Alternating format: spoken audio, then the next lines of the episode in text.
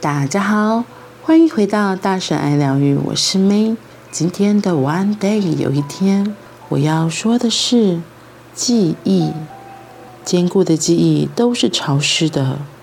越战是美国历史巨大的创痛，这场战争各方评价不一，那该如何来纪念为战争牺牲的一条条宝贵生命呢？是，是应该为他们建一个纪念碑。一九七九年，一群越战老兵在华盛顿成立了一个社团，要求国家建造一座越战阵亡将士纪念碑。他们还提出四点要求：第一点，纪念碑本身具有鲜明的特点；第二点，要与周围的景观和建筑互相协调；第三点，碑身上刻所有阵亡和失踪者的姓名；第四点，对于越战，碑身上不要有任何一个字的介绍和评价。一九八零年，美国国会通过。在接近林肯纪念中心的宪法公园建造纪念碑，经费向私人劝募，并委托美国建筑师学会公开征集设计案，规定参赛者必须是十八岁以上的美国公民。一共收到一千四百二十一个设计案，设计者的姓名完全密封。评选团由八位。国际大师级的建筑师和艺术家组成，最后由登记一零二六号设计者获得首选。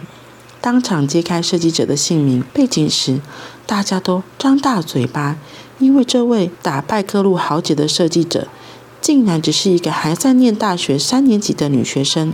更巧的是，她是亚洲裔的美国人，名叫林英。林英从小就在数学和艺术方面。展露天赋，她进入耶鲁大学攻读建筑。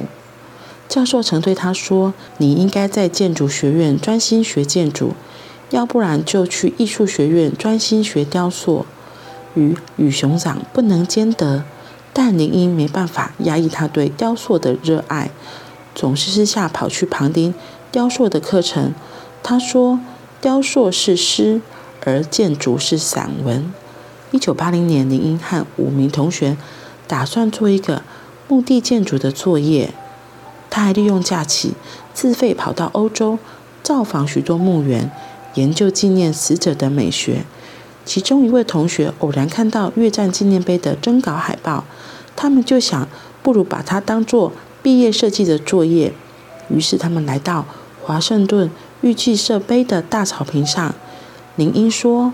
当我站在那里时，开始本能地想象自己用小刀将地面立体切开，并翻起成两翼，一边指向林肯纪念堂，另一边指向华盛顿纪念碑，上面还按顺序刻着阵亡者的名字。这时，有一位同学收到了纪念碑的设计手册，其中明确规定，纪念碑上必须刻有。全部五万七千多名阵亡者的名字。于是我说：“太妙了！”将名字逐一刻在黑色反光的地表上，正是这样的一座纪念碑。一开始我就问自己：到底建越战纪念碑的意义是什么？尤其是一座二十世纪的纪念碑的意义是什么？当宝贵的生命首先成为了。战争的代价时，这些人无疑是第一个应该被记住的。因此，这项设计的主体肯定是人，不是政治。只有当你接受这种痛苦，接受这种死亡的现实之后，才可能走出他们的阴影，超越他们。当你读到并触摸每个名字的瞬间，这种痛苦会立刻渗透出来。我的确希望人们会为之哭泣，并从此主宰着自己回归光明与现实。假如你不能接受这个现实，就永远无法从中解脱出来。所以，一座纪念碑应该是真实的写照。首先要接受和承认痛苦已经存在，然后才有机会去愈合那些伤口。但林荫的设计对当时一般人过于极简。他的设计是一座低于地平线到 V 字形的黑色长墙，像一本打开的书，又像大地被砍了一刀，裂向两头无尽延伸的伤口，在到达地面时渐渐消失。对于习惯于硫磺岛战役纪念碑那种拔地而起、歌颂英雄战士的一般人而言，真的很难接受。而且他只是个学生，还是个亚裔，种种的质疑袭来，接着政治就介入了，要求建筑师学会更改设计。美国建筑师学会重新组织评审团，再一次评比，结果林英的作品还是第一名。这次他们顶住压力，拒绝变更设计。事情就这样平息了吗？当然没有这么简单。内政部长出面协调，希望在 V 字形的墙面中间设立一座雕像群，既以刻画美军的英雄形象，还要插上一面国旗。这回换林荫不妥协，他认为这样更改会破坏原设计的精神，刻上他的名字就成了一种谎言。如果要这样干，他不愿意挂名设计。林荫的坚持终于得到正面的回应。一九八二年三月二十六日，越战阵亡将士纪念碑正式动工，全部按照原始的设计，毫不改动。林荫设计的这座纪念碑，成为美国人的伤痛之墙、沉思之墙。人们来到这里，除了缅怀那一个个因战争而失去性命，更思索着国家和战争的意义。当你看到有人在抚摸黑色石碑上，刻的名字，一股哀伤便如泉水涌上来，你会进入一种沉静，促使深深的思考。而当你走到尽头，来到地面，开阔的天际让你感觉生死可以超越，如同江与海，生与死是生命的一体。林荫后来的作品，如耶鲁大学的妇女桌，田纳西。儿童保护基金会的大堂、纽约非洲艺术博物馆、纽约大学亚太美国人中心都备受肯定。二零零九年，他得到美国国家艺术奖章，这是美国官方授予艺术家的最高荣誉。美国奥巴马总统亲自为他颁奖，他是获奖者中唯一的亚裔。关于林荫，还有读者会感兴趣的一点。他有个著名的姑妈，就是林徽因。是的，就是那写出《人间四月天》的林徽因。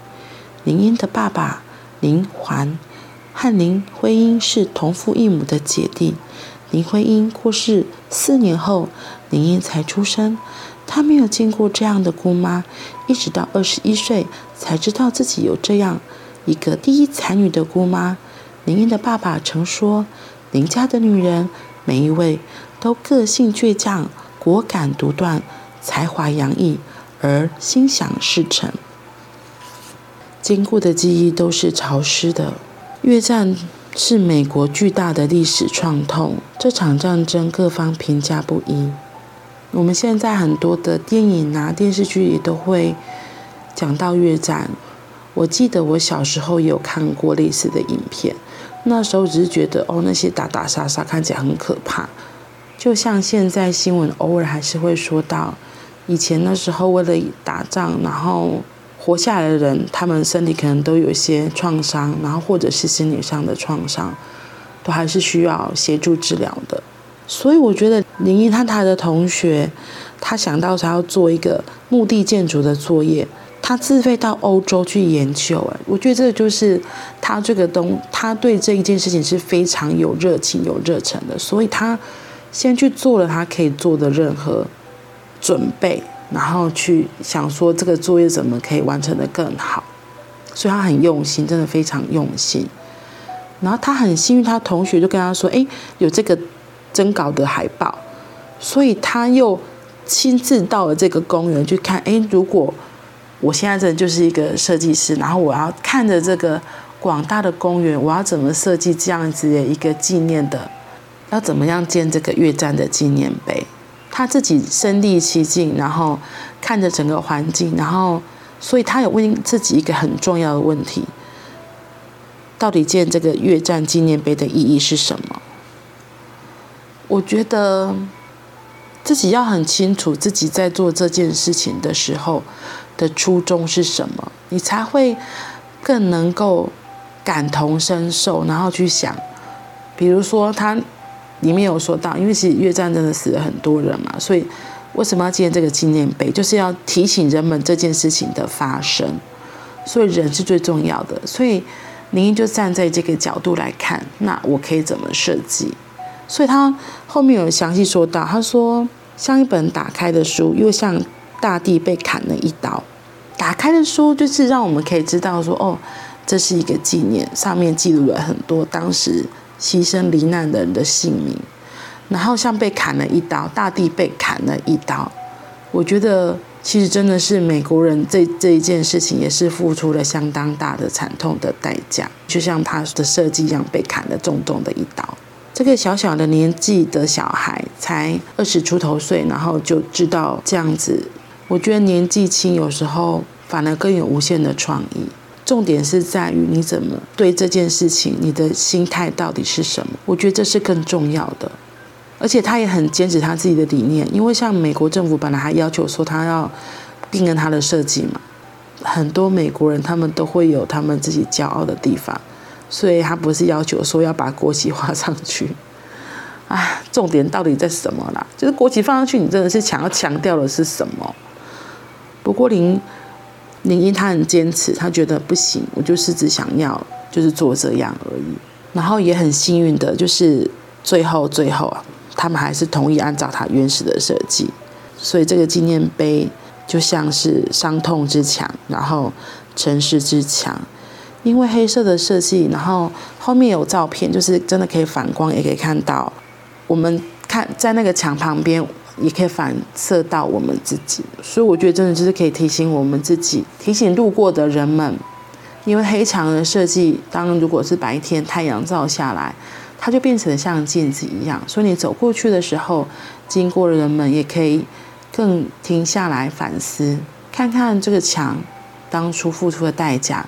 看看自己现在的模样，我觉得如果是我自己走在那边，我看到我自己，我觉得会非常的感谢，就是我我现在还活着，所以我可以做很多事情。